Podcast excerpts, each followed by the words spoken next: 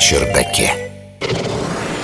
Японские инженеры предложили оснащать беспилотные автомобили подвижными глазами. Большими такими, знаете, которые пешеход увидит издалека. Спрашивается, зачем? Мы же не внутри мультфильма «Тачки» живем. Научный журналист Егор Быковский.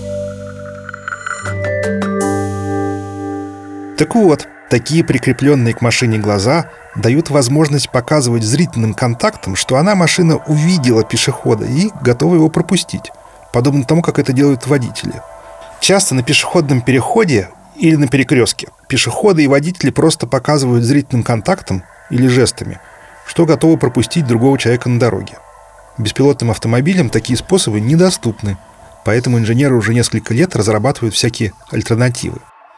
Можно, конечно, закрепить на автомобиле большой экран и на него выводить сообщения для пешеходов. Так собирались делать Google и Uber. А с другой стороны, а вдруг кто читать не умеет? Некоторые компании испытывали системы цветовых и световых сигналов. Тоже дело хорошее. Но в жизни-то мы редко друг другу что-то сообщаем с помощью светоцветовых сигналов. Вот согласитесь, наше общение не совсем на такой системе знаков построено. А вот инженеры из Токийского университета предложили буквальным образом повторить взаимодействие людей, оснащая беспилотные автомобили вращающимися влево-вправо и вверх-вниз глазами для зрительного контакта. Статья об этом была представлена несколько дней назад на конференции Automotive UI 2022. Наука на чердаке.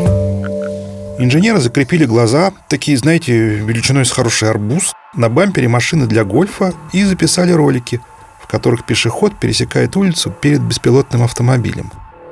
Во время этих записей было по две пары сценариев. Два, в которых автомобиль не был оснащен глазами, но собирался или не собирался пропустить человека.